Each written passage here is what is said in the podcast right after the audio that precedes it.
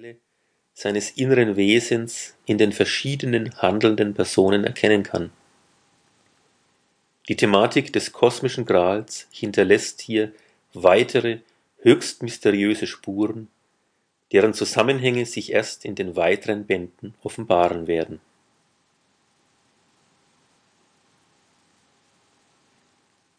Gewidmet allen Menschen, die jene dunkle Macht in ihrem Unbewussten aufgespürt haben und danach trachten, deren Ursprung zu erfahren, um einst die abgrundtiefe Finsternis durchlichten zu können. Verlag Neue Dimension, Fürth Bayern, alle Rechte vorbehalten, jede Reproduktion auch auszugsweise nur mit ausdrücklicher schriftlicher Genehmigung des Verlags.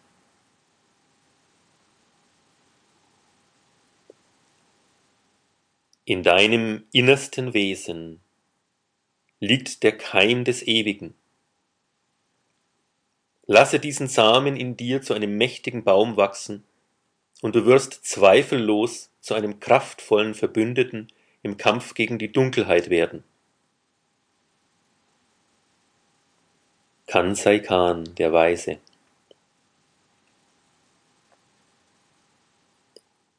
Berge werden sich erheben und wieder einstürzen. Meere werden entstehen und wieder austrocknen. Und auch das Dunkle wird sich aufblähen und wieder vergehen müssen, denn es wird seinen Platz in der Welt verlieren, wenn die Morgendämmerung des Lichts das Erdenrund zu überstrahlen beginnt.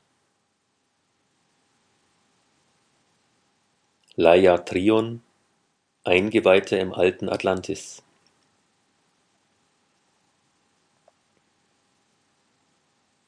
Inhalt.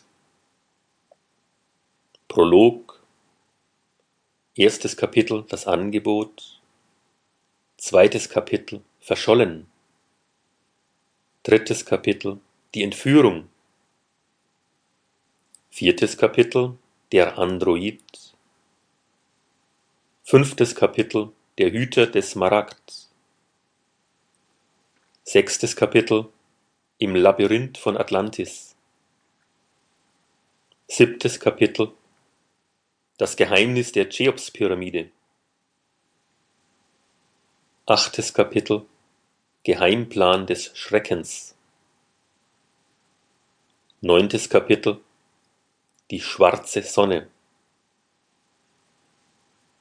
Zehntes Kapitel. Die Gralsrunde tagt.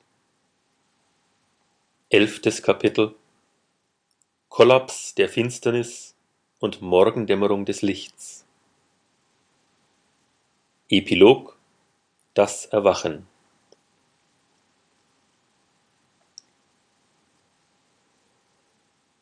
Vor Urzeiten in der Unendlichkeit.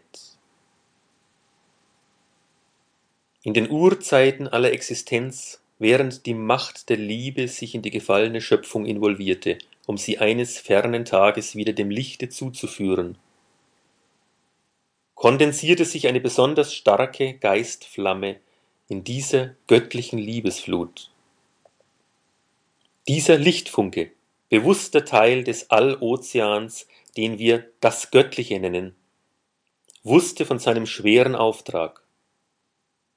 Er würde durch viele dunkle Täler gehen müssen, um einst in einer großen Wendezeit im irdischen Bereich als erwachte Seele erblühen und unserer Welt einen wichtigen Evolutionsimpuls geben zu können. Sein Name würde dann lauten Eilon. Und er wird suchen nach Verbündeten im Kampf gegen die Lüge und die Finsternis. Denn allein ist er hilflos, ohne Arme und Beine, ohne Zunge und Ohren, ohne Möglichkeit, all sein Licht und seinen Frieden ausgießen und zu verbreiten. Daher, o Mensch, erkenne Eilon die geläuterte Seele in deiner Nähe und folge seinem Pfade, auch wenn er steinig und schwer ist. Doch der Sieg ist dem Tapferen, und das Leben, die Unendlichkeit und Erfüllung gehören dem mutigen Kämpfer für die höchste Wahrheit. Trotzdem, o Mensch, erkenne auch, dass